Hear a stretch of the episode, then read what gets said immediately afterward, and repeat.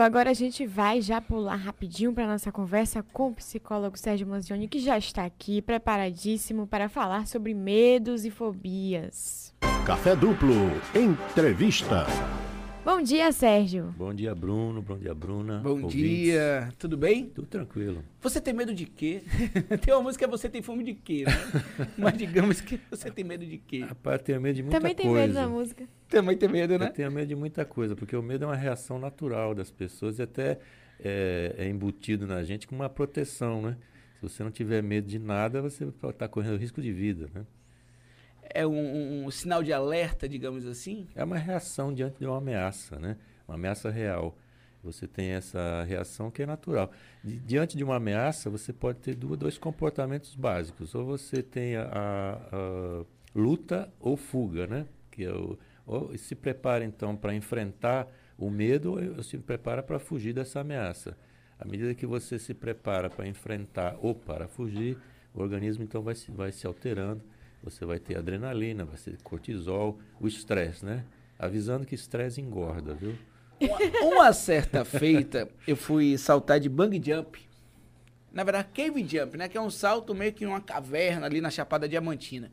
E aí o instrutor, logo na hora do salto mesmo, ele segurou assim, antes de, de me empurrar 100 metros abaixo, ele falava assim, esquece o medo e se diverte, garoto. E foi interessante que eu acabei fazendo isso mesmo. Primeiro, claro, eu, eu me garanti, né, de que não iria morrer, que estava ali completamente seguro. E na hora de saltar, eu esqueci o medo. Ou seja, esse alerta aí que salvaria a minha vida, uma vez eu percebendo que ela estava salva por conta da segurança que eu encontrei, eu deixei o medo de lado e de fato me diverti. Pronto. Seria uma boa relação com o medo? Ele até aqui é necessário. Não, a partir daqui, deixa comigo o medo. Quando você desfaz a parte irracional do medo, a sua tendência é você enfrentá-lo com mais facilidade. Porque o medo você vai ter um- uma coisa ligada ao desconhecido, algo que vai lhe afetar de fato. Né? Agora, quando você consegue racionalizar isso, você vai ter uma facilidade muito maior de enfrentar esse- essa ameaça. E qual é o ponto que a gente descobre ali percebe que o medo é incapacitante? Olha, o medo vai ser incapacitante, aí a gente já vai começar a entrar na fobia. Sim. né? Porque a gente vai ter o medo, que é uma reação natural diante de uma ameaça concreta, e a fobia é algo que vai te paralisar, não necessariamente diante de uma ameaça. A gente pode usar como exemplo o seguinte: você está dentro de um elevador, ele dá aquele tranco, aquele balanço, você fica com medo.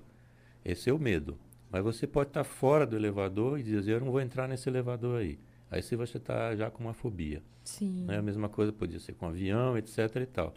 Então, existe bem essa, essa diferença. A fobia já é algo, é uma ameaça que não precisa ser necessariamente real, nem concreta, nem iminente. Ela só de estar no imaginário já assusta. Isso. É também uma constância, não é isso? Ter exatamente Sim, sempre sim. medo de uma determinada coisa. Isso. E não necessariamente se saber qual a origem. Sim. Tem cura para fobia e para medo? Tem. É, sempre tem, de acordo com que você. É que muita gente não procura tratamento, né? Então fica com aquela coisa, eu sou assim, eu tenho medo, ela vai pela escada, não anda de avião.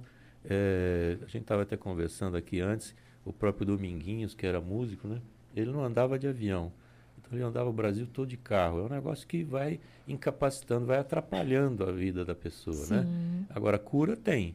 Você tem que fazer um, um tipo de tratamento que pode variar. Existem vários tipos de tratamento aí que podem ajudar a pessoa. O, o importante é procurar algum tratamento, né?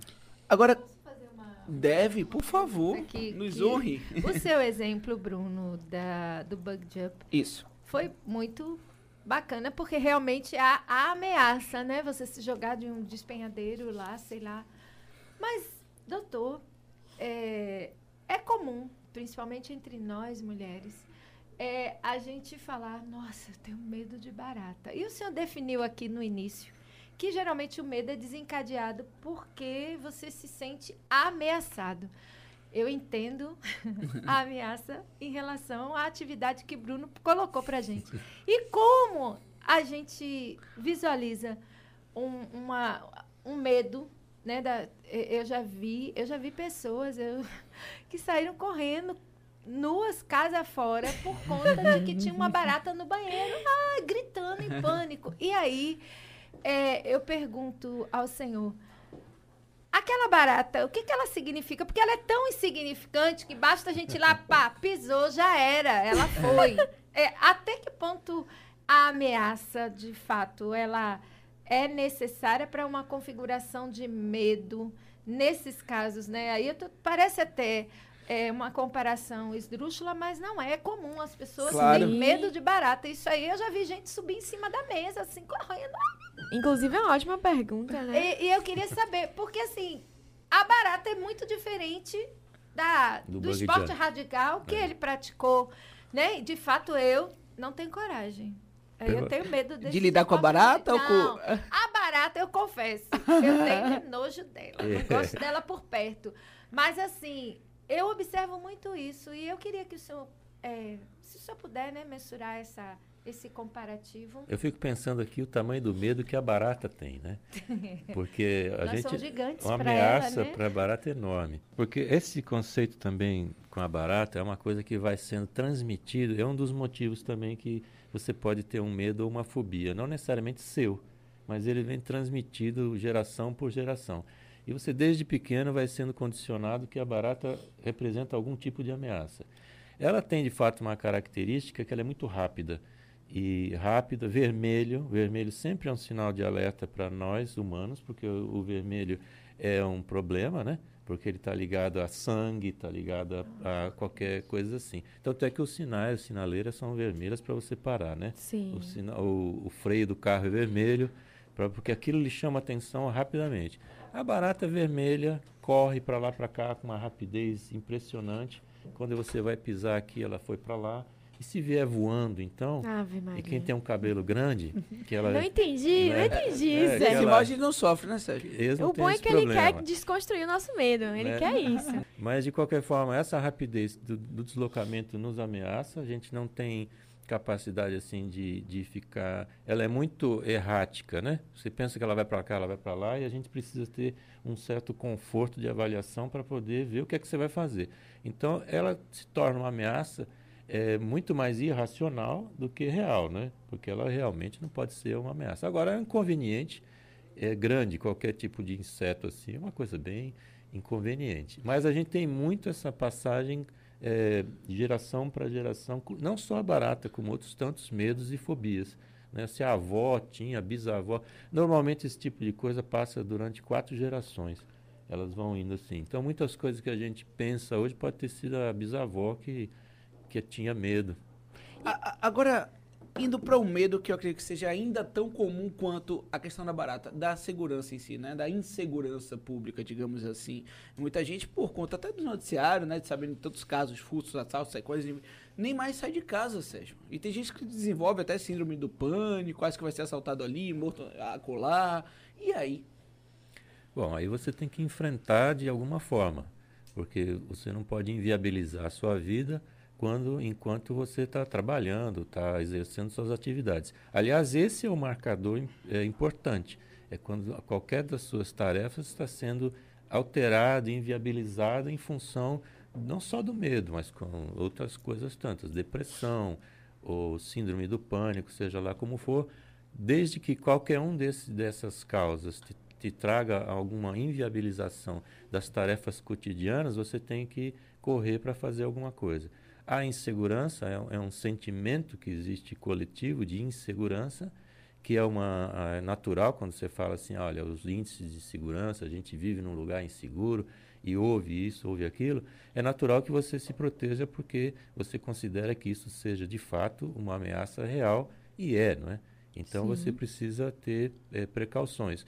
Mas isso não pode inviabilizar a sua, sua vida, suas atividades diárias, né? Quais são os medos e as fobias mais comuns, além de barata, violência, medo de escuro? Por que tanto medo de escuro também? Desconhecido, né? Você Sim. tenha medo do desconhecido.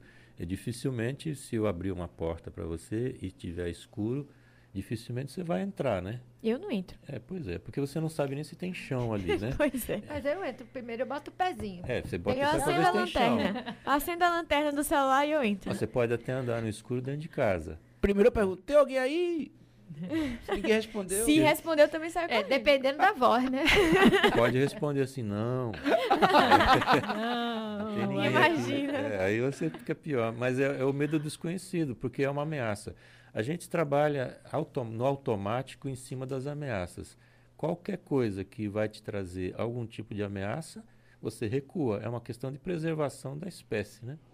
Finalizando, Sérgio, como é que a gente define tudo e quando procurar um profissional por conta do medo? Bom, quando isso se torna realmente ah, muito acima do esperado. Quando esse medo não cessa, isso é contínuo, você tem que procurar ajuda. Não nós, nessa questão, mas em qualquer outra questão que esteja atrapalhando sua vida. Né? Você tem que procurar ajuda sempre.